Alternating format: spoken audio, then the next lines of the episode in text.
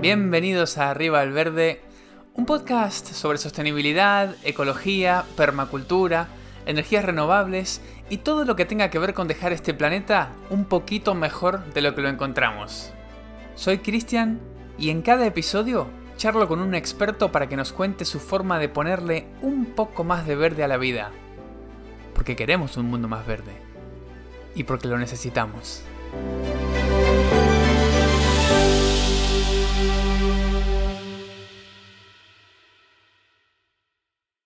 Bueno, una vez más, ¿qué tal? ¿Cómo estamos? Muy bienvenido todo el mundo a un nuevo episodio de Arriba al Verde. Hoy tenemos por primera vez un invitado repetido, pero lo que pasa es que con Sergi Caballero uno repetiría mil veces porque es una fuente inagotable de conocimiento y además de, no sé, no lo conozco personalmente, pero parece un tipo bueno, ¿no? Entonces te da ganas de hablar con él y volver a hablar y volver a hablar. Sergi, muy bienvenido. Hola Cristian, muchas gracias por tus palabras. Muy, muy encantado y, contento de estar aquí. Bueno, em, para quienes no conozcan a Sergi Caballero, eh, él es una de las personas detrás de, una finca de permacultura que se llama Más las Viñas en Cataluña. Recomiendo que los busquen en internet, vean su web, vean sus redes sociales. Y además les recomiendo que escuchen el episodio que grabamos con Sergi, el primero de los episodios que hicimos con él, eh, que es sobre permacultura. Eh, es el número 7 y si van a arribalverde.com, ahí van a poder buscar ese episodio en particular. Normalmente cuando entrevisto a alguien por primera vez, le pregunto que nos cuente un poquito eh, quién es, en tu caso, ¿no? ¿Quién es Sergi? ¿Cómo empezaste con todo esto, etcétera? Pero en este caso, como ya te entrevisté y eso ya nos lo dijiste, para hacer el mejor uso posible del tiempo, lo que te voy a preguntar, Sergi, para empezar es, ¿qué pasó en tu vida reseñable y relacionado con este mundo entre marzo de 2021, que fue cuando hablamos la última vez, y ahora que estamos en septiembre-octubre de 2022. En un año y medio, algo que te venga a la mente que hayas aprendido, que hayas cambiado, un concepto que creías que era de una manera y ahora es de otra.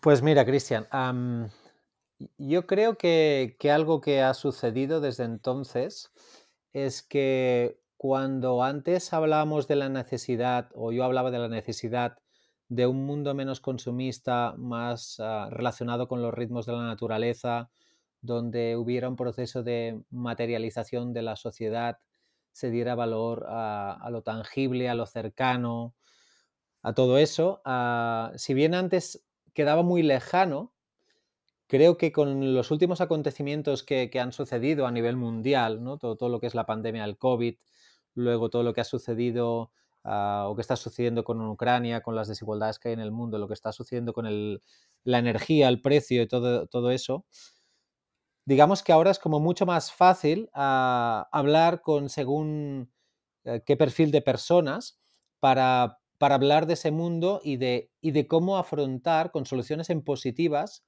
lo que se refiere a la producción alimentaria. Es decir, yo creo que antes alguien que, venía del, sector de la, producción alimentaria, quizá le era muy difícil, mm, pues eso, conectar con, una mirada hacia el suelo que tenga que ver con la regeneración, la sostenibilidad, el cierre de ciclos, la biodiversidad. Y ahora la gente, ah, hay mucha gente que lo está empezando a hacer, no solo porque se lo crea, sino porque ven que el otro camino ya no tiene mucho más recorrido. Y, quizá me quedaría con esta reflexión ah, así a, bote pronto. Sí, eh, y la verdad es que es algo, o sea, mm, es una desgracia que nos esté pasando todo esto, pero al mismo tiempo es quizás la única manera de cambiar, ¿no? Porque de, otra manera, si uno tiene que cambiar por el amor al planeta, por ejemplo, em, el amor al planeta, en mi opinión, no sé qué te parece, viene una vez que las necesidades básicas de uno están cubiertas, ¿no? Si uno tiene muy poquito dinero para llegar a fin de mes, quizás no puede eh, elegir ciertas alternativas más sostenibles, etc. Pero con todo esto que está pasando, resulta que las alternativas más sostenibles podrían llegar a terminar siendo también las más económicas y eso sería un golazo desde todo punto de vista, ¿no te parece? Absolutamente, muy de acuerdo. Ah, es, importante que las personas tengan sus necesidades cubiertas para, para hacer este acercamiento y es también posible que yo creo que esto ya va a empezar a suceder, que la producción de ciertos alimentos mediante agricultura regenerativa ah, sea más, más económica que, otros productos utilizados con químicos o, demás, ¿no? Sin, ir más lejos, el, el Laurea, el N32, dos fertilizantes súper usados, se han multiplicado en algunos países por 5, lo cual hace inviable para, mucho, mucho, del campesinado poder acercarse a ellos, ¿no? Y, claro, eso plantea un nuevo escenario, puesto que hay gente que incluso yo me he encontrado gente en distintas partes del mundo que estaban tan con este modelo convencional que, que, no sabían ahora cómo afrontar los cultivos de toda la vida simplemente con estiércol. O sea, e, era como, ostras, pero si yo cultivo con estiércol, ¿qué me va a pasar? ¿no? ¿Y qué plagas? ¿Y, qué, y qué, le va a suceder? ¿Esto realmente va a crecer cuando es algo que llevamos haciendo por miles de años? sí, es verdad. Bueno, esto que me estás diciendo me da el pie perfecto para introducir el tema de hoy, porque este episodio lo vamos a hacer girar alrededor de la agricultura regenerativa aplicada al huerto.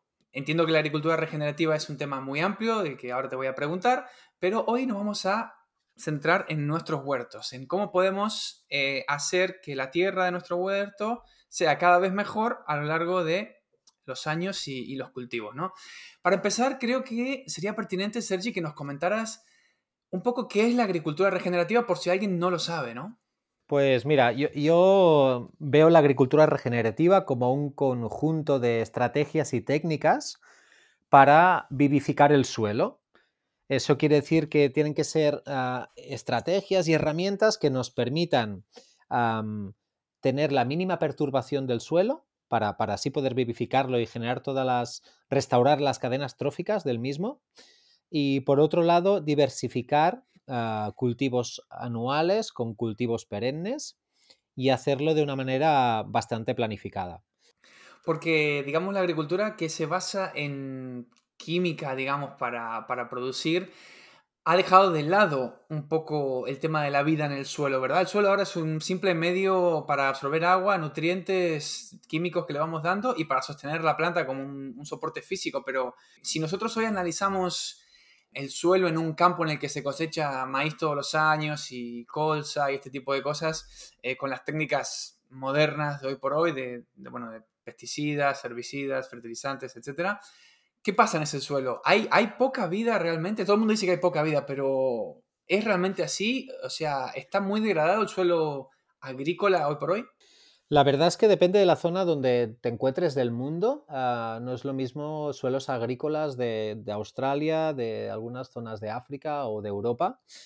Pero en lo que atañe a la península ibérica, que es donde yo quizá más, más he trabajado y tengo más experiencia, la verdad es que, el suelo, pues es como decías, se considera, es más como un sustrato químico, un proceso cercano a la minería que decía Geoff Lawton, más que un proceso de vida.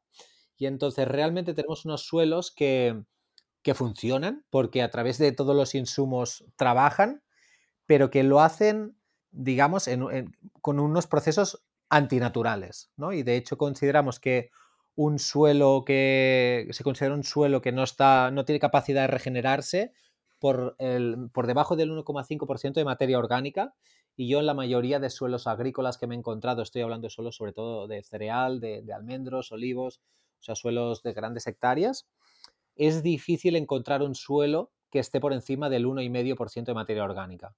Es decir, tenemos suelos biológicamente considerados muertos que producen comida porque cada año se les restaura un montón de materia orgánica mediante purines o también mediante pues, fertilizantes sintéticos pero por ejemplo, la mayoría de suelos en los que trabajo les falta magnesio, muchas veces tienen el calcio bloqueado, ah, bueno, distintos procesos que eso tiene que ver con que la microbiología, toda la vida del suelo, no puede trasladar esos nutrientes ni aunque estén, no se lo pueden dar a las plantas. Entonces a las plantas hay que dárselos ah, de manera mm, soluble, es decir, con el agua.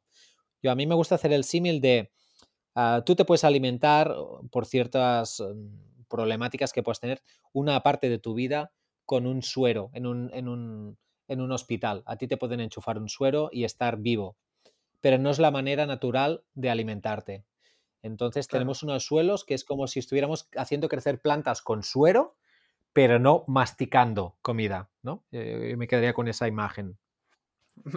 Qué buena analogía, me, gusta mucho. Una cosa que te quiero preguntar porque mm, no sé si la entendí bien, me decías que si tiene menos de 1,5% de materia orgánica, el suelo se considera que no puede regenerarse. ¿Qué quiere decir esto? ¿Que es irreversible o aplicando técnicas regenerativas podemos regenerar cualquier suelo? Claro, ah, ah, digamos, lo que quiere decir eso es que si a ese suelo no le ayudamos, se va a desertizar solo. No, tiene capacidad para ah, arreglarse.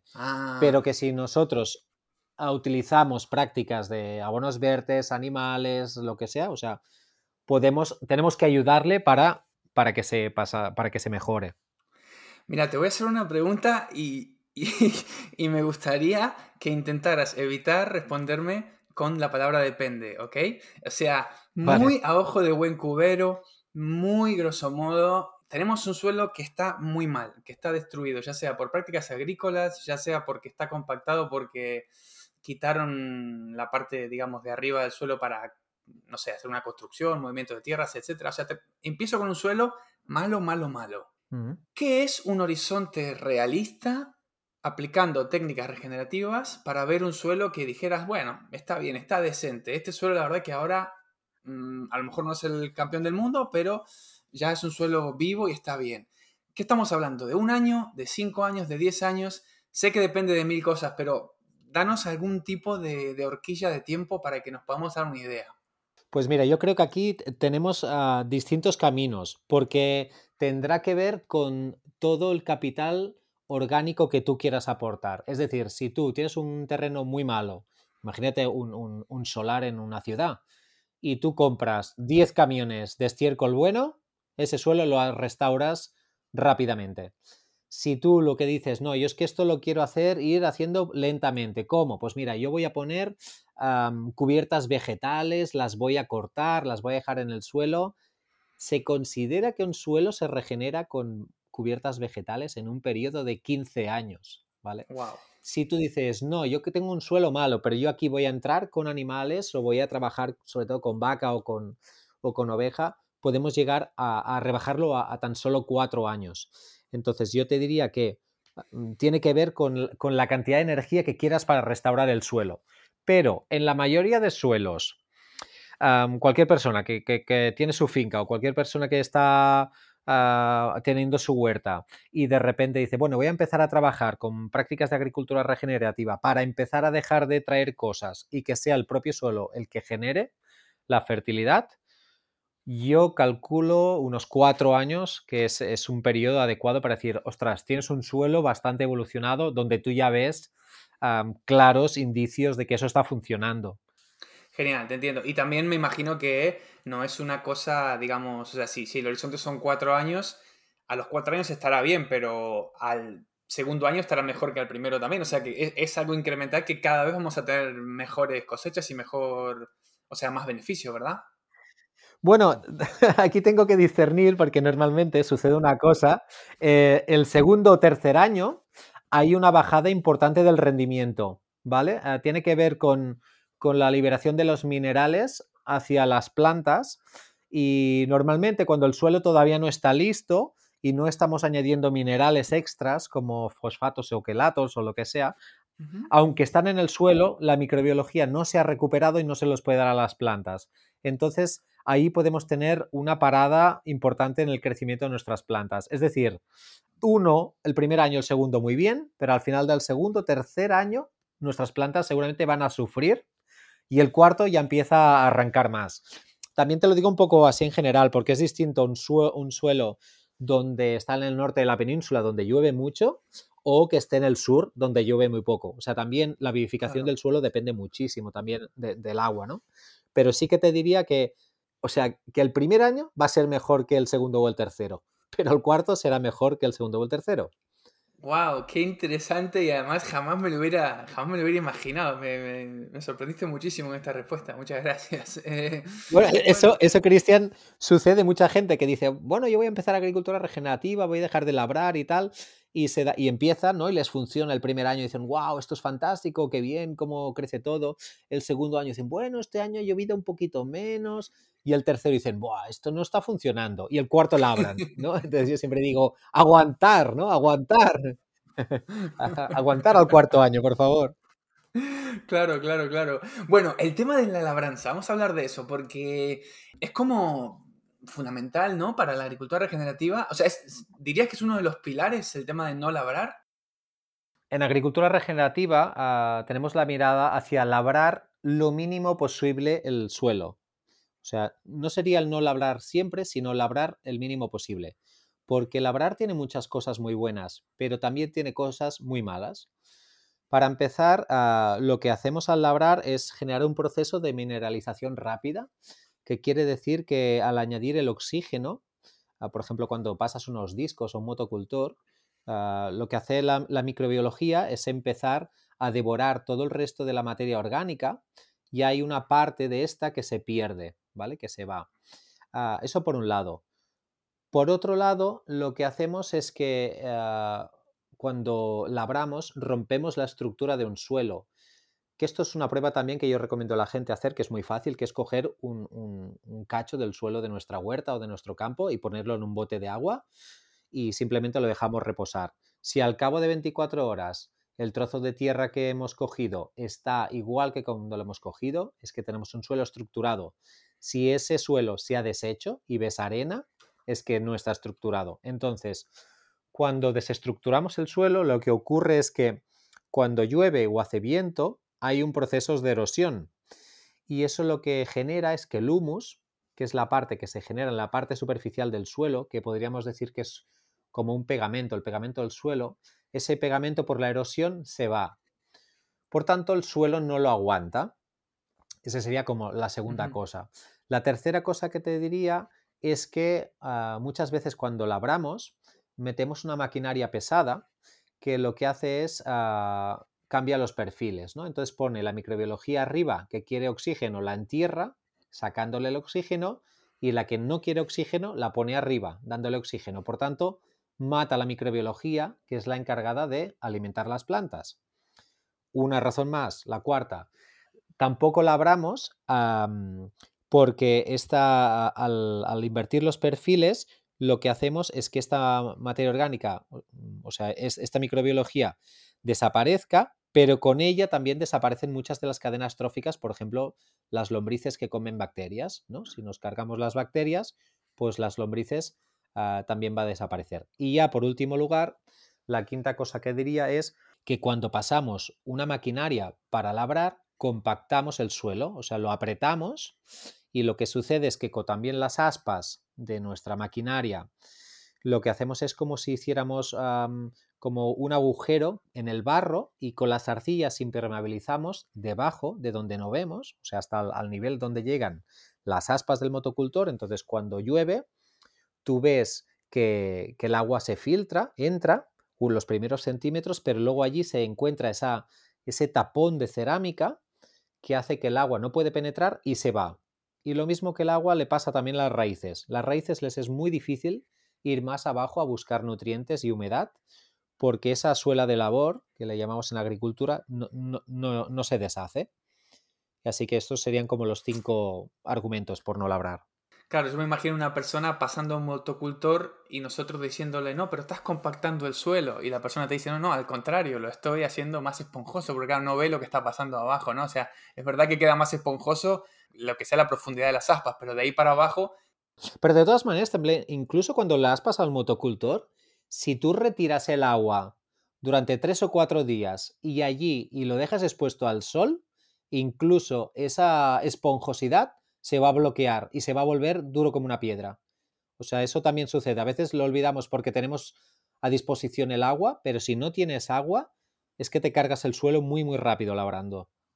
Y entonces, ¿por qué llevamos tantos miles de años labrando y por qué la técnica a la vieja usanza y la de siempre es labrar todos los años? Eh, o sea, ¿por qué te parece que el ser humano se comporta de esta manera si al final no es tan beneficioso aparentemente para el suelo y, para nosotros mismos? Bueno, pues lo, hacemos básicamente porque hemos, ah, hemos, aprendido a domesticar las plantas gracias a, copiar un modelo agrícola que desciende de las estepas mesopotámicas de la época de 10.000 años antes de la época de Cristo, donde aprendimos a gestionar las plantas así. Entonces, es una cultura que hemos ido arrastrando a lo largo de, toda la historia en nuestra sociedad. Pero es que además tiene una cosa, o sea, porque labrar funciona. O sea, una de las cosas que, que hace labrar es que fertiliza. Y otra cosa que hace es que al romper las arcillas, los minerales se ponen a disposición de las plantas y estas lo pueden absorber.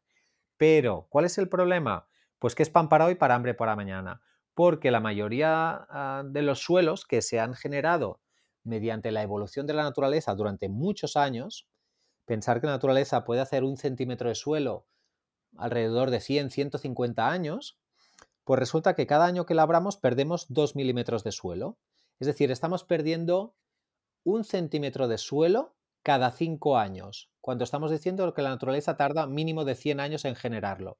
Entonces, durante muchos años lo hemos podido hacer porque teníamos un montón de suelo, porque, porque la Tierra lleva ahí formándose durante millones de años, pero es que ahora hay muchos agricultores y agricultoras que ya se están encontrando que casi no tienen suelo, que están tocando la roca madre, que ven árboles que están como sembrados en altura cuando nadie siembra un árbol así. Es, bueno, una serie de condicionantes que es básicamente porque nos hemos ah, comido el patrimonio biológico de nuestro suelo.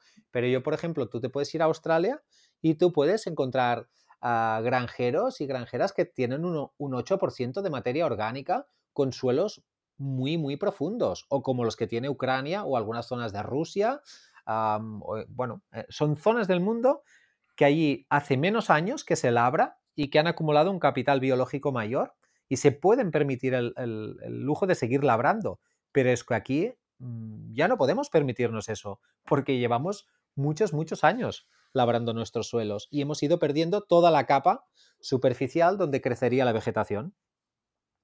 Claro, claro, sí, es verdad. Mira, el otro día le preguntaba a mi padre, mi padre es de la provincia de Buenos Aires, que Buenos Aires está en la famosa pampa húmeda, ¿no? Un, un lugar que es muy fuerte, muy fértil.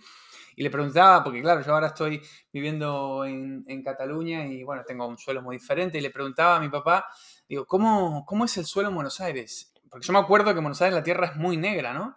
Y, y, le digo, ¿cuánto, ¿cuánto tiene de profundidad la tierra negra? Y me dice, no, dice, no mucho, 70, 60, 70 centímetros y después ya empieza la arcilla. O sea, 70 centímetros de tierra negra, eso es un capital increíble.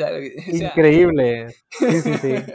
En, suelos así es muy difícil que alguien deje de labrar. Claro. Porque es que funciona tan bien y todavía se puede producir comida por tantos años que, que, bueno, como, como ser extractivos casi que somos, parece que, nuestro destino es seguir haciéndolo mientras podamos. Bueno, entonces centrémonos en aquellos suelos que no son tan, tan fértiles eh, y que, o, bueno, o sí, pero decidimos no labrar por, por el bien del suelo. ¿Cuál es la alternativa, digamos? A ver, tengo dos preguntas. Vamos a empezar por cómo empiezo yo un huerto en un lugar donde hay Mm, vegetación nativa o hay césped o lo que sea, sin la típica labrada inicial. ¿O esa labrada inicial sí que te parece pertinente? Bueno, como todo siempre, ah, depende, ¿no? Ah, sobre todo depende de los recursos, la paciencia y la superficie. Es decir, ah, si tú necesitas empezar a trabajar en una huerta, en un terreno, y estamos hablando, no sé, de 5.000, 10.000 metros cuadrados, pues es difícil que yo te diga que hagas otra cosa que no sea labrar, ¿no? También te diría que hay muchas maneras de labrar y hay labrados que son más beneficiosos que otros, ¿vale? No, no es lo mismo pasar unos discos en verticales o unas gradas que un, que un arado de vertedera, no es lo mismo, ¿vale? O sea, cada uno tiene, son cosas más, más suaves o menos. Yo, por ejemplo, haría más unas gradas, en segundo lugar un disco y, y a lo último un labrado de vertedera si es que no hay otra opción. Pero eso sería una opción. Otra es meter animales. Yo eso lo he hecho en varias veces, de meter en una parcela donde se quieren hacer huertas, pues meter, no sé, 150 gallinas o dos o tres cerdos y que te preparen el suelo. Pero otra opción, por ejemplo, es hacer una ocultación de invierno, que consiste en, después de las lluvias de otoño, yo sitúo una superficie opaca, y en mi caso lo que nos funciona muy bien es ah, los plásticos de, ensilado, que los ganaderos cuando tienen algún agujero no pueden utilizar. Entonces yo cubro el suelo con este plástico, sobre todo cuando en el otoño, cuando ya no hace tanto calor, cuando no tenga que llegar a 25 grados y haya llovido, entonces yo simplemente corto la hierba que había allí y, y echo un poco de estiércol o echo, mm, bueno, a veces tiro microorganismos, entonces tapo con el plástico y entonces en marzo yo retiro eso y el suelo está absolutamente preparado para sembrar cualquier, ah, cualquier verdura, hortaliza y lo que sí que te diría es que entonces ya no hay que dejar perder la parcela, o sea, no la voy a volver a dejar que, se cubra de plantas indeseadas, sino que voy a intentar trabajar ah, de mi manera. Así que, bueno, ah, yo creo que es más la, entender al camino que al que hay que seguir, que no tan, ah, o sea, como no ser tan dogmáticos y entender que, bueno, que depende de cómo lo podemos hacer. O sea, para huertas pequeñitas no le veo ningún problema. O sea, una huerta pequeña, pues no sé, pues sí, puedes poner unos cartones, pones tierra encima, ya puedes empezar echando compost, pero hablando de, huerta más profesional, más a, media gran escala, es posible que, bueno, tenemos estas distintas alternativas, ¿no? Animales, un labrado mecánico, también puede ser con personas, con lazada, o bien ah, utilizar ah, plásticos para hacer ocultaciones de invierno. ¿Y qué beneficio, además del beneficio de que la vida del suelo mejora, ¿no? Eh, y a la larga eso repercute en la fertilidad. Digamos, ¿qué, le dirías a, una persona que, se interesa por, el tema regenerativo. Y si yo quiero mi huerta, quiero pasarme, pasarme de lo que hago, lo que hice siempre, me quiero pasar a una técnica regenerativa. Eh, y entonces es un momento como para decirle todas las bondades de esto, ¿no? ¿Qué bondades le ves?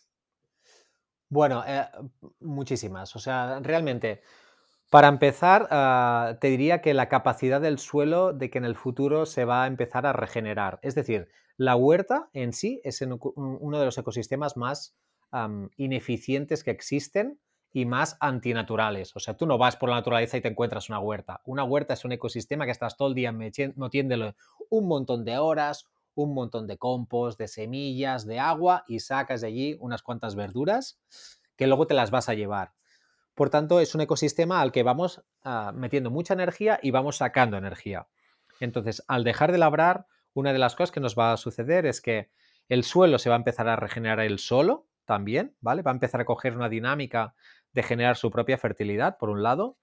Por ejemplo, aquí en casa cogimos la huerta, estaba en 1,4% materia orgánica, ahora está en 4,9% materia orgánica. Es un momento donde ya no tengo, por ejemplo, ya no hay que tirar, ah, no hay que tirar compost en la huerta. Funciona bien ya sola, con, con abonos verdes, con el resto de los cultivos y demás. Eso por un lado. Por otro, vamos a conseguir que nuestras plantas estén mucho más sanas, y eso para nada hay que olvidarlo. O sea, realmente aquí en mi zona, donde por ejemplo ha habido años con la gente que tenía mucho mildew o idio, donde la gente tenía muchos, muchas plagas, literalmente aquí no ha habido esas plagas, ha habido otros desequilibrios, pero no esos. Pero es verdad que hay mucha mayor sanidad vegetal. Tercero, las, las plantas a nivel nutricional tienen más minerales y son más nutricionalmente completos en suelos de agricultura regenerativa que, por ejemplo, mucho más que en ecológico o en, ah, evidentemente, en convencional. ¿no? Y luego te diría también beneficios ecosistémicos. O sea, una huerta mm, regenerativa te permite infiltrar mejor el agua, con lo cual se, las plantas la van a tener a su disposición cuando quieran. Va a hacer que no haya erosión, por tanto, ese agua se va a ir a los acuíferos y va a hacer que se generen, pues eso, todas esas cadenas tróficas que benefician no solo a nuestra propia huerta, sino a lo que nos rodea. Ah, es decir, van a empezar a aparecer, pues bueno, por ejemplo, no sé, las luciérnagas. Las luciérnagas, pues comen caracoles y babosas, ¿no? Si dejamos de tirar químicos, al final vamos a tener luciérnagas. las mariquitas, pero también hay las crisopas o hay los sírfidos que también se van a ver, se van a ver atraídos por esas cadenas tróficas. O algo que siempre encuentro muy curioso es que en los primeros años tienes unos tipos de lombrices y cuando llevas 5, 6, 7 años sin labrar empiezan a aparecer otras lombrices que hacen otro trabajo distinto en los suelos. ¿Vale? Entonces esas ya son más grandes, trabajan en vertical y eso va a hacer pues que vayan apareciendo las distintas cadenas tróficas ah, para beneficiar tu, ecosistema, no solo tu huerta. Qué interesante. Hablabas antes de la cantidad de materia orgánica en el suelo. ¿Eso cómo lo podemos medir nosotros? ¿Hay un kit que se pueda comprar? ¿Hay que mandar a un laboratorio? ¿Cómo puedo saber el porcentaje de materia orgánica de mi suelo? Yo, cuando estoy trabajando ahora con, proyectos a, media y gran escala, vamos al laboratorio a mirarlo, porque es, necesario tener datos. A nivel casero, yo lo que diría simplemente, ah, claro, hay que pensar que los, depende de si estamos mirando frutales o huerta, ¿eh? pero para huerta diría, habría que retirar los 10 primeros centímetros de suelo y entonces ahí abajo a 15 o 20 centímetros de profundidad máximo, cogemos un puñado de tierra, la metemos en un bote y eh, lo agitamos mm, con muchas ganas, ¿vale? La prueba de antes era sin agitar, aquí lo agitamos y lo dejamos reposar unas horas. Entonces, abajo del todo se va a depositar pues lo que es las arenas, luego se depositan los limos, luego las arcillas y arriba del todo vamos a tener la capita negra de materia orgánica, ¿vale? Allí estarían la materia orgánica y podríamos llegar a deducirlo midiendo pues ah, eso. También yo lo recomiendo más es no ser tanto como una prueba cuantitativa, sino cualitativa. Y lo que tendría que suceder es que tú hagas esa prueba cada año o cada dos, tres años en la misma época del año y comparar el, color. Cuanto más oscuro, más materia orgánica. Entonces ese también sería una prueba fácil para ver si estamos evolucionando nuestro suelo o estamos yendo hacia atrás. Eh, yo siempre que hablaban de agregar materia orgánica, siempre pensaba en, bueno, en un acolchado, ¿no? Siempre pensaba en encima del suelo, meter hojas secas, meter, bueno, eh, lo que tengas, compost, lo que tengas. Eh, pero resulta que hay muchas otras formas de agregar materia orgánica al suelo, ¿verdad? Muchísimas, sí, sí.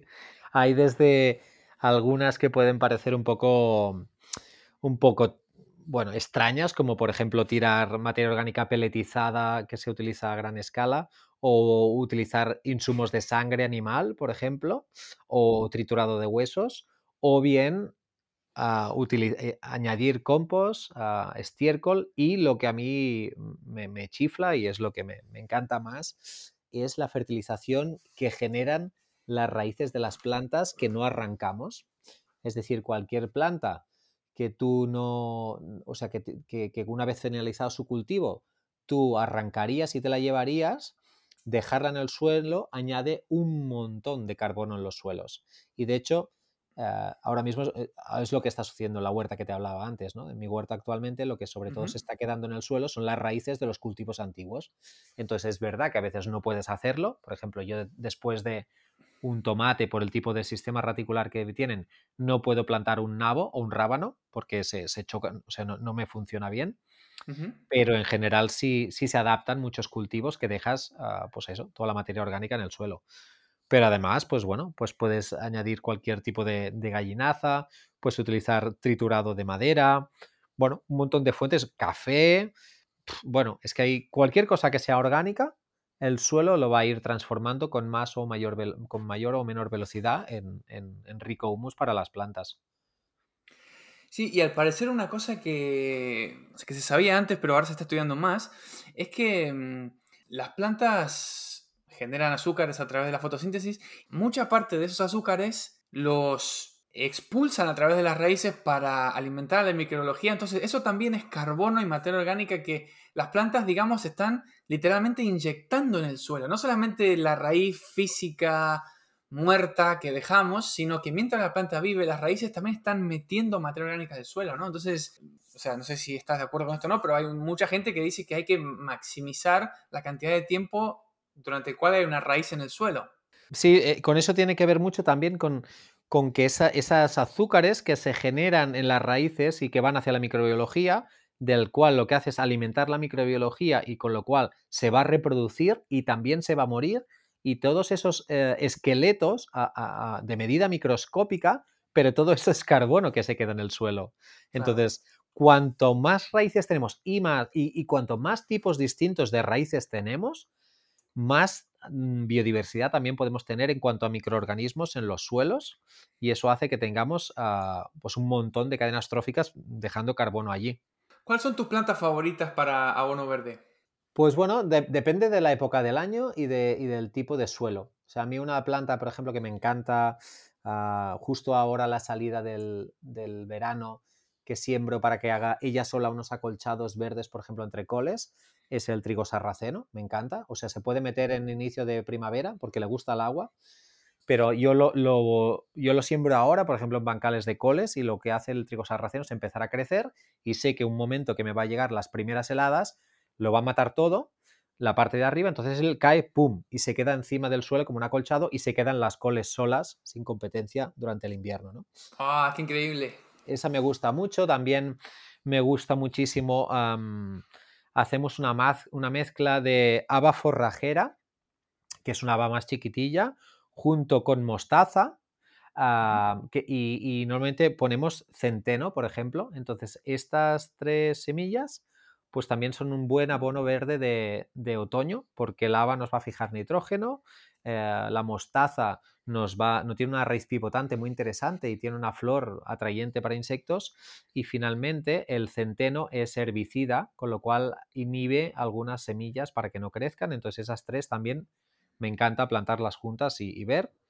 Luego tenemos parcelas que cuando tenemos que cosechar los últimos cultivos de primavera y, en parcelas donde tienen que pasar el invierno expuestos al, perdón, el verano expuesto al sol, para que no tengan que hacerlo, lo que hacemos es antes de entrar a cosechar, sembramos y normalmente sembramos, sembramos la mezcla de dos plantas C4 que nos funcionan bien, que es el mijo junto al sorgo, ¿vale? Son dos plantas que tiramos, entonces son unas C4 que protegen mucho el suelo durante periodos de verano y que pueden crecer con muy, muy poca agua.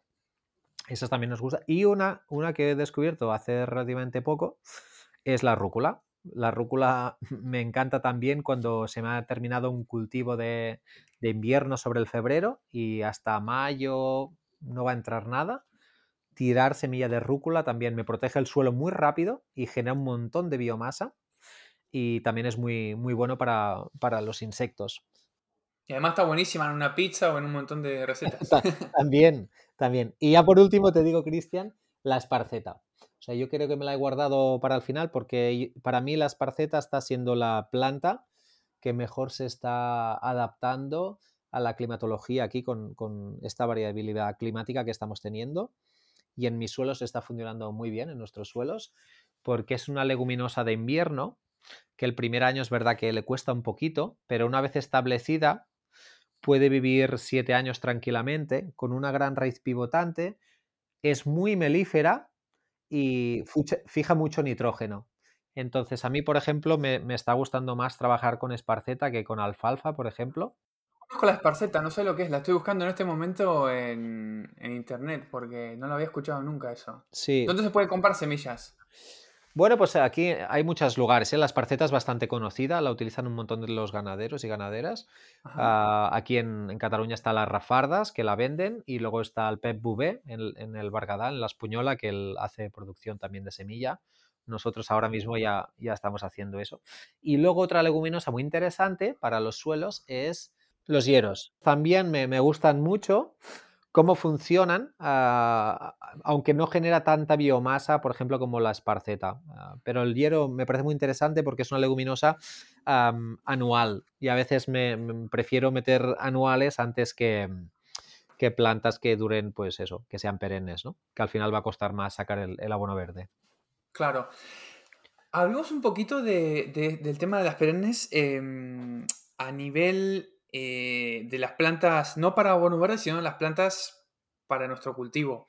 ¿Tienen lugar o les darías un lugar en, el huerto, digamos, a las plantas perennes? Eh, no sé, en este momento pienso en alcachofas, por ejemplo.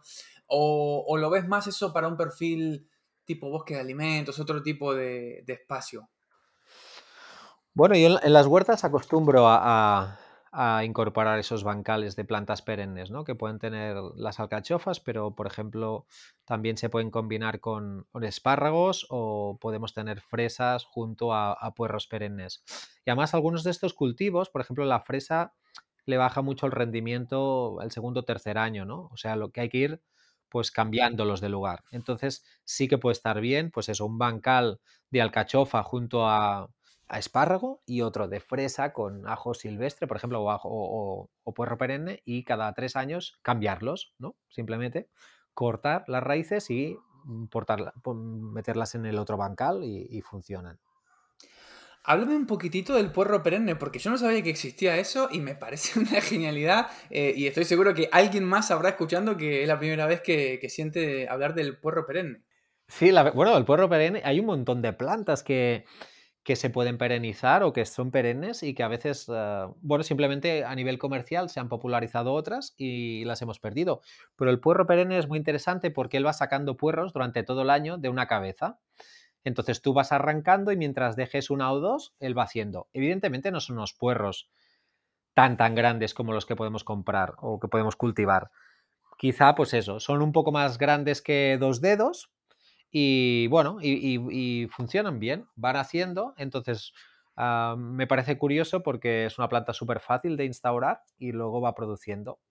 Eso por un lado, pero también, por ejemplo, te hablaría de la col perenne. La col perenne es muy interesante, ah, también puede vivir 7, 8 años y es una col que, va sacando ah, hojas, ¿sí? Ya va sacando hojas y, bueno, pues vas cosechando durante todo el año. Me parecen como dos, recursos eh, importantes también el cebollino. El cebollino a mí es una de las plantas que más me gustan. Es una liliácea que, que, produce cuando todavía no tenemos listas las cebollas y los ajos aquí. Entonces hay una época del año que podemos cocinar mucho con cebollino y es, muy agradecido.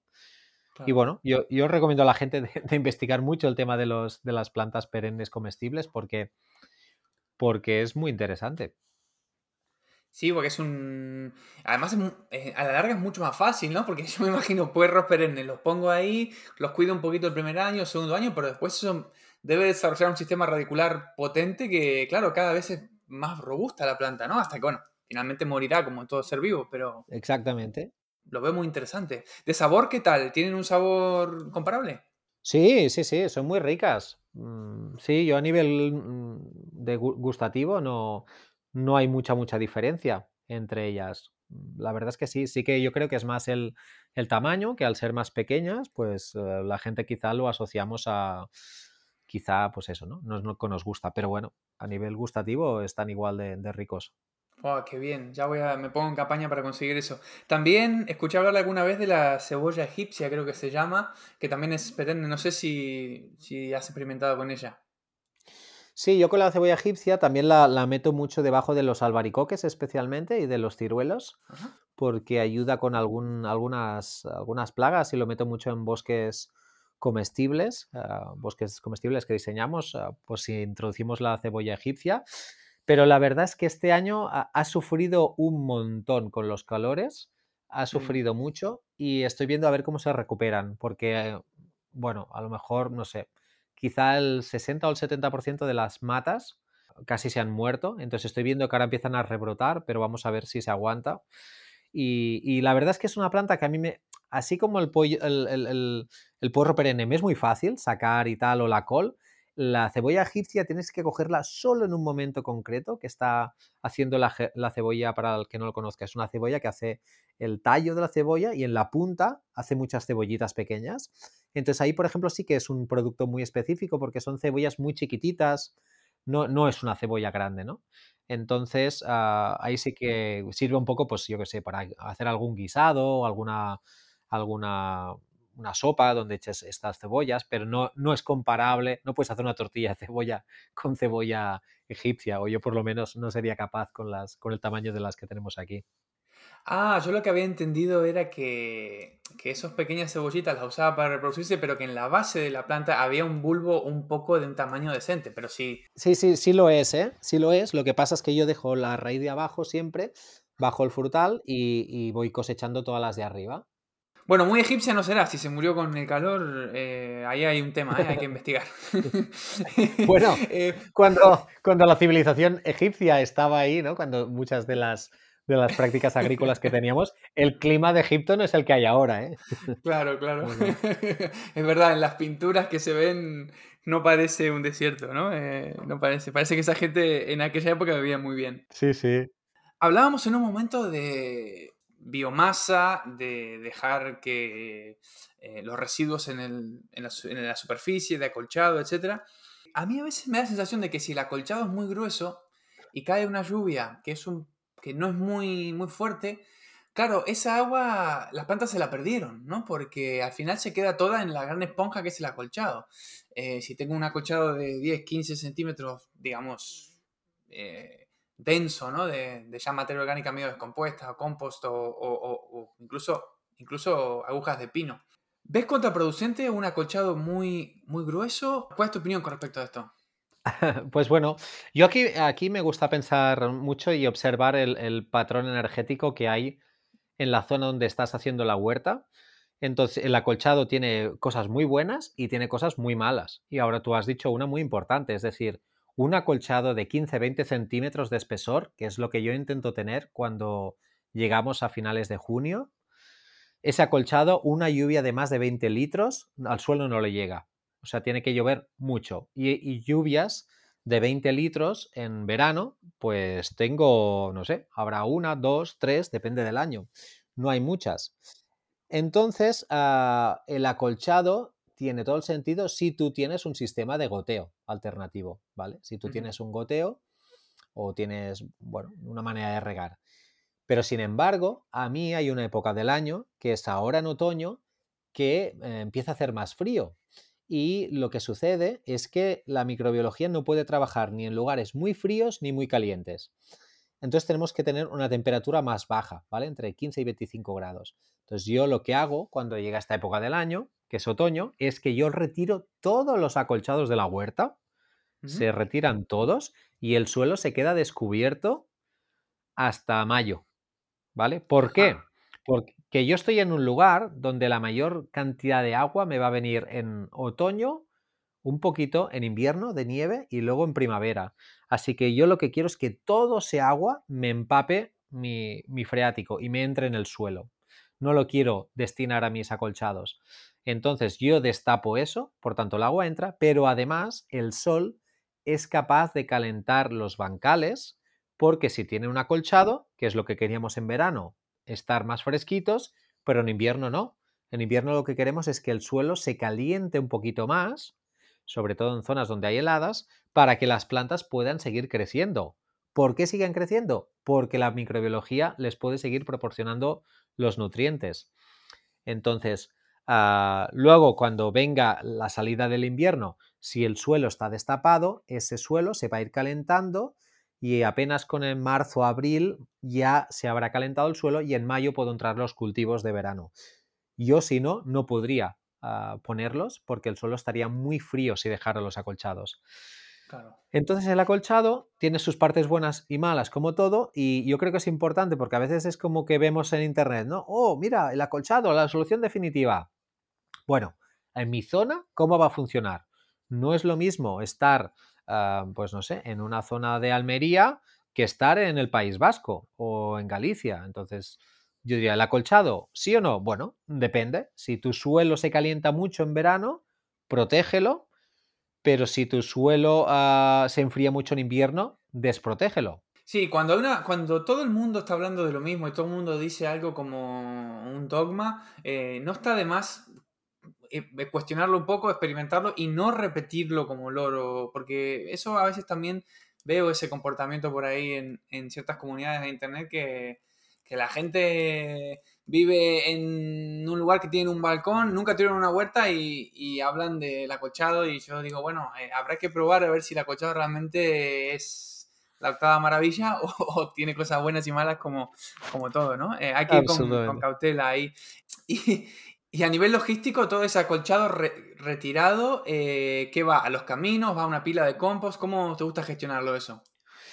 Pues básicamente sí, lo que hago es ponerlo en el camino para evitar así también que durante el invierno me, salvan hierbas no deseadas. Simplemente hago es sacar la luz a los caminos y así no van a, salir, ah, bueno, pues eso, las semillas que están ahí esperando. Otra pregunta que te quiero hacer es, antes de labrar o poner acolchado, es decir, si solo pudiera hacer yo una cosa, la más importante eh, en el huerto, ¿cuál sería de cara a convertir mi huerto en un huerto regenerativo? Pues para mí, Cristian, lo, más ah, necesario y lo más efectivo sería tener el suelo siempre con plantas creciendo. Y, es muy curioso porque a veces tenemos la sensación que, porque además también es cultural, ¿no? Que dejar un suelo en barbecho, descansando, era bueno. Y, y, lo que hacía el barbecho sobre todo es que despertaran un montón de semillas.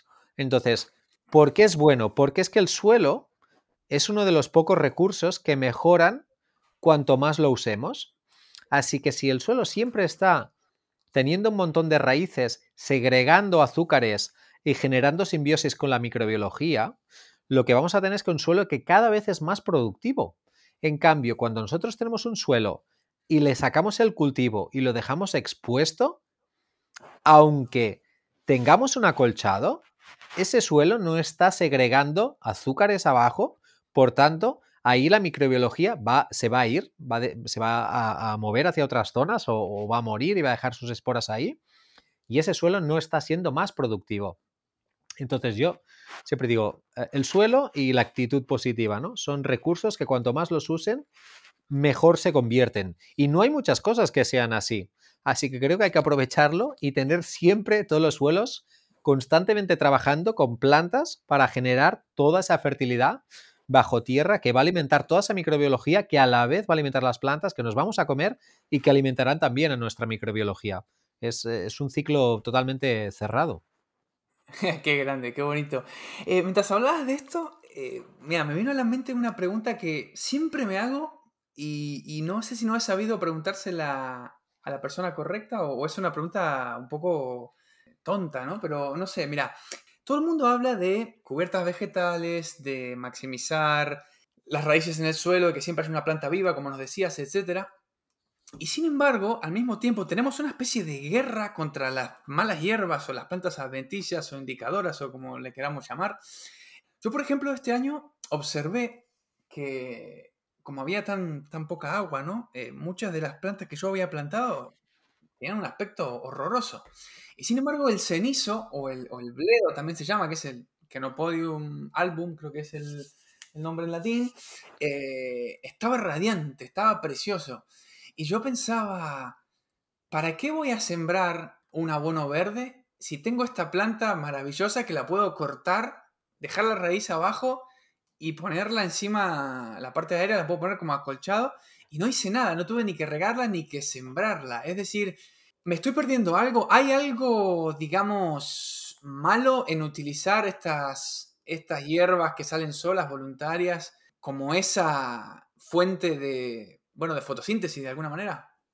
Es que, es que Cristian, lo que está haciendo es, genial. Eso es un proceso de reflexión y de observación que creo que tendría que estar encima, de, súper presente, ¿no? en nuestras huertas. Claramente, estas plantas que tú estás viendo, que tú, ya observas esa vitalidad, eh, esa eficiencia en la gestión del agua, y claramente son enormes abonos verdes. Pero como todo, ¿no? A veces necesitamos comprar una semilla, verlo en un vídeo y tal, y no observar lo que está creciendo. Es decir, a mí un abono verde que me encanta en mis suelos, e, en zonas, es el cardo. O sea, el cardo me está diciendo que yo tengo un suelo compactado, entonces yo lo que hago es lo dejo crecer y en cierto momento, cuando él está a punto de hacer la flor, lo voy a cortar, no lo voy a arrancar, lo voy a cortar y sé que me va a hacer un segundo rebrote. Ah, y entonces yo me imagino ahí la raíz que está echando e, e, esa planta ahí. Y entonces luego lo voy a volver a cortar. O sea, estoy yendo como a potenciar lo que quiere la naturaleza. Entonces nos dan muchas pistas las plantas que crecen en nuestras huertas para imitar. Y como tú dices, hasta incluso, hasta incluso guardarte semilla de, amaranto ah, y para usarla, ¿no? Para, para eso. Me acuerdo un, amigo, un agricultor francés, que me contaba una vez que se encontró, se encontró, sí, que, en cerca de sus campos tenía como una especie de, mostaza que vio entre sus campos y el bosque, una, una mostaza así un poco salvaje. Entonces él se esperó, cogió semillas y al siguiente año sembró, ah, eh, utilizando esas semillas como abono verde, y decía que, en su vida había visto un abono verde de esa altura con esa vigorosidad. Decía, es que no me lo puedo creer, es que me, vienen los vecinos a preguntar qué abono verde es de la cantidad de biomasa. Y ellos decían, no, no, es que la he cogido de al lado del bosque, la planta, ¿no? Cogí las plantas. Y me gusta mucho eso, porque realmente yo a veces me pienso, wow, la cantidad de veces que nos pasamos, por ejemplo, ¿no? hay mucha gente haciendo biochar, haciendo microorganismos efectivos, haciendo bokashi, digo, si toda esa, esa energía que dedicamos a hacer todas esas técnicas las pudiéramos dedicar a la observación real de nuestra huerta, yo creo que sacaríamos un montón de conocimientos para, para aplicarlas allí, ¿no? y, que a veces es eso, es el observar y acompañar lo que ya esté haciendo la naturaleza más, que interferir allí, ¿no? Sí, y también la, experimentación, ¿no? Pero el otro día eh, me regalaron un montón de, nueces pacanas, que a mí me gusta mucho esa nuez, me, parece riquísima. No sé si se, dará muy bien en mi clima o no, pero eh, dije, voy a probar y también quería plantar habas. Y dije, ¿se podrá plantar la nuez pacana y las habas juntas al mismo tiempo? Eh, ahora, ¿no? Y que las habas crezcan y luego la nuez pase el invierno, estratifique y, en primavera brote. Eh, y eso no lo vas a encontrar nunca en internet. O sea, justo que alguien haya probado plantar en septiembre pacana con habas, a lo mejor no existe. Y si no me funciona, perdí 20 nueces, no pasa nada, ¿no? A veces también está muy bien, creo, experimentar y, dedicarle, así como le dedicamos tanto tiempo a consumir eh, información sobre huerta y sobre eso, también dedicarle un poquito de tiempo a, experimentar y a, arriesgar, ¿no? Porque bueno, a veces lo peor que puede pasar no es tan drástico tampoco. Absolutamente, me encanta este ejemplo, sí, sí. Creo que, creo que tenemos que atrevernos, ¿no? Incluso asociaciones, ¿no? De, plantas, de colores. Prueba, juega, ¿no? Y, descubre a ver cómo, cómo se, se, comunican las plantas, cómo crece, ¿no? No sé, yo eso estoy muy, muy a favor de, de lo que estás haciendo. Yo, por ejemplo, el, utilizar la rúcula como un abono verde también aparece como una especie de juego porque a mí me sobraba semilla de rúcula, veía una parcela descubierta y digo, bueno, ahora en febrero pocas cosas puedo plantar. ¡Pum! ¿No? Y ver y la cantidad de biomasa que generó y dije, wow, esto me lo tengo que apuntar, ¿no? O sea, como lo tengo que incorporar en mis rotaciones porque es, es brutal. Y desde entonces lo hago, ¿no? Pero también aparece, como tú dices, de, de, un juego, de una experimentación, ¿no? De, de, una, no sé, Sí, de, esa, de, esa, ilusión mm, por venerar la vida y aprender de ella, ¿no? Intentar entender qué, qué, carajo es, porque es que una semilla, o sea, es que yo creo que el ser humano no ha hecho nada similar ni a una semilla. O sea, tú coges una semilla que puede estar 40 años latente, puede estar ahí, mm. ¿no? Ah, esperando su momento y solo va a germinar en las condiciones óptimas. Eso es increíble. A mí es, es que eso me fascina. Sí. Eso es increíble. Eh, yo soy de la, de la Patagonia y bueno, me crié, me crié ahí, ¿no? Viví ahí muchos años y, y me acuerdo una vez estaba, en las Patagonias las, las distancias son muy grandes, ¿no? Kilómetros y kilómetros de campo. Es un campo estepario muy parecido a, a el desierto de Arizona, pero con diferente clima, o el desierto australiano, o, los, los monegros en España. Y me acuerdo un día que estaba con mi, con mi papá y mi mamá, íbamos en el coche y, y todo al costado del camino había una planta que era como una especie de lechuga o, o, acelga, una planta así de unas hojas muy grandes, y nunca la había visto, ¿no? Y le pregunta a mi padre qué era, y, me dice, no, la verdad que nunca, nunca la vi, y me, me acuerdo que me dijo, debe ser que se cayeron semillas de algún camión. Bueno, pensé yo, puede ser, es raro, pero puede ser. Y después yéndome por un camino secundario por el que no pasa ningún camión, también había al costado del camino. O sea que esas semillas habían estado latentes toda mi vida. Y habían salido por primera vez a lo mejor cuando yo tenía 20 o 25 años. O sea, que Imagínate. Es increíble que pueda pasar eso. Absolutamente. En la Patagonia, además. Sí, sí, sí, increíble. Sí, sí, sí. Así que bueno, nada, eh, es infinito, es infinito lo que nos puede sorprender todo esto. La, también la abundancia de las plantas, ¿no? Que una, una plantita de rúcula te da una cantidad de semillas sí, sí, que luego uno no sabe qué hacer. Sí, sí, sí, absolutamente. Bueno, Sergi, em, la verdad es que lo estoy pasando genial, se, nota porque estoy hablando más de lo, que, de lo que suelo hablar. La verdad es que quiero ser respetuoso de tu tiempo, ya nos has dedicado un montón y ha sido un disfrute absoluto. Em, quería, bueno, para cerrar esto, preguntarte si, si hay algo más que quisieras agregar con respecto a, a agricultura regenerativa aplicado a la huerta, como para cerrar el episodio, ¿no? Sí, la verdad es que, sí, yo también estoy muy, muy cómodo aquí hablando, me está encantando ah, el compartir.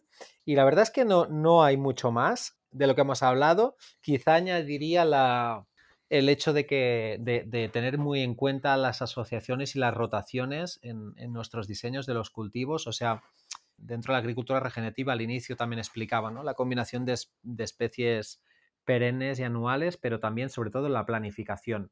Y yo creo que algo muy importante es pensar que el cultivo que yo voy a poner ahora mejore en algo al cultivo que vendrá después y de qué manera se relaciona con los que tiene a sus lados, ¿no? Yo creo que eso es importante porque cuando tú haces que el cultivo que ahora estás poniendo vaya a ayudar al de marzo, por ejemplo, ¿no? de, si ahora metes un cultivo de otoño que ayude al de primavera, lo que tú estás haciendo de alguna manera es ir por delante de la fertilidad, ¿vale? entonces, lo que vas generando es un ciclo donde ah, vas por delante y todo, y entonces es como muy fácil. Luego, luego no tienes que correr a arreglar problemas porque no tengo el suelo descompactado o porque no tengo suficiente nitrógeno o porque tengo nemátodos. No, es que el anterior, ¿no? los anteriores cultivos ya te han ido ayudando. Entonces, cada vez es como más fácil para todos los bancales ir creciendo, ir desarrollándose. Entonces, yo sí que digo que me gusta sentarme delante del diseño de una huerta y estar unos días pensando sobre, sobre esas rotaciones, ¿no? Y pensar a 6, 8 años vista cómo va a ser cada bancal y qué va a tener, si tendré que coger semillas y entonces cultivos que se pueden, se pueden hibridar, si, a cuántos metros tienen que separarse, si tengo que meter cultivos verticales altos entre medio para que no se cruce el polen, o, no sé, como toda esa parte, también darle ahí un, un poco de, nuestro tiempo, porque, porque eso, porque podemos tener un suelo que esté muy vivo, entonces yo me voy corriendo ¿no? a la cooperativa y, o, me hago mis semillas de coles y me hago, pues, ah, pues no sé, puerros o, o meto ajos, pero realmente, por ejemplo, hay muchos cultivos que no quieren ser repetidos antes de cuatro años. Si tú repites cultivos, muchas familias de cultivos, también puedes generar problemas en el suelo.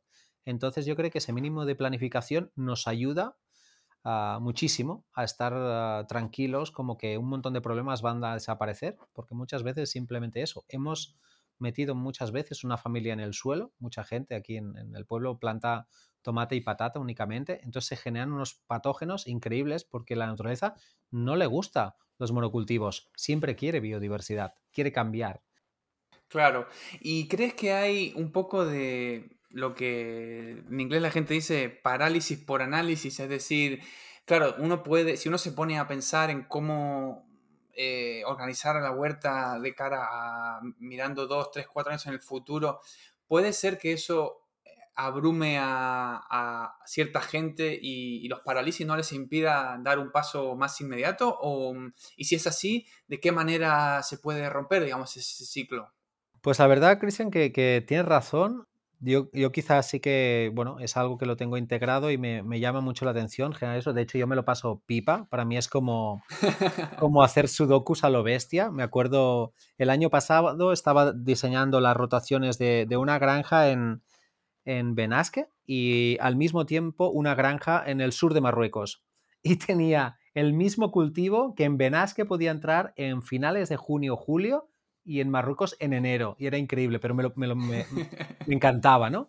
Entonces, sí que diré que hay, una manera muy, muy fácil de rotar, que quizás no es, la mejor, pero, pero es muy fácil, que es plantar una planta de las que consumimos el fruto, ¿vale? Que normalmente son muy exigentes en nitrógeno, un fruto, por ejemplo, un tomate o una berenjena o una calabaza. Luego, el siguiente cultivo que va a ir allí va a ser un cultivo de hoja, y puede ser una celga, una espinaca, una col, por ejemplo, y luego meter un cultivo de raíz, un nabo, una zanahoria, una remolacha, y luego, para terminar, una leguminosa, ¿vale? Una haba, un guisante, lo que sea.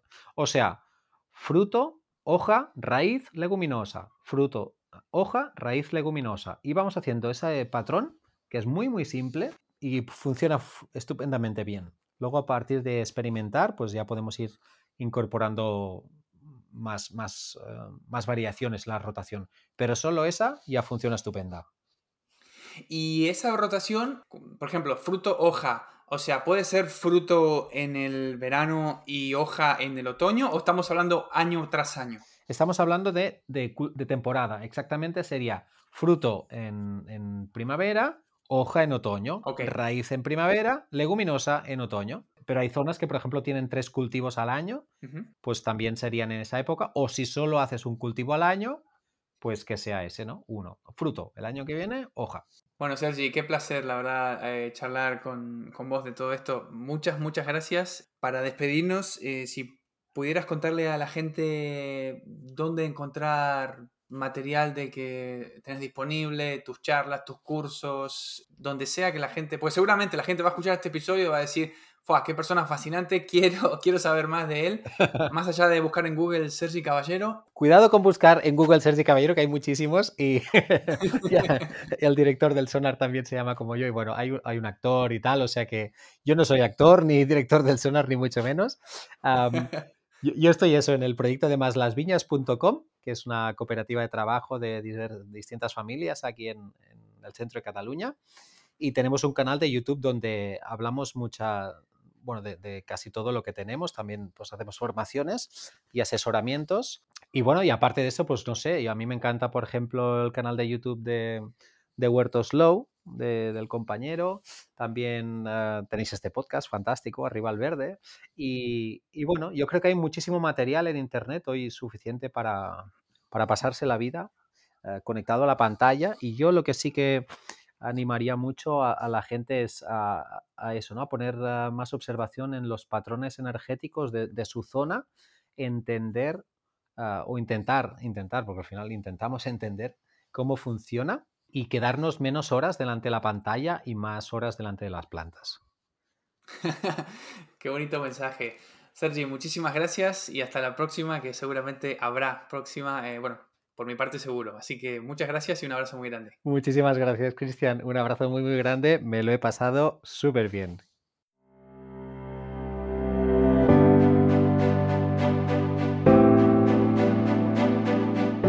Espero que te haya gustado este episodio de Arriba al Verde. Si es así, te invito a que dejes una valoración en la plataforma de la que te lo hayas descargado. Esto me ayuda a que más gente descubra el podcast y también su mensaje. Además, te invito a que visites arribaalverde.com y te suscribas para recibir un correo cada vez que saco un episodio nuevo. Hasta la próxima.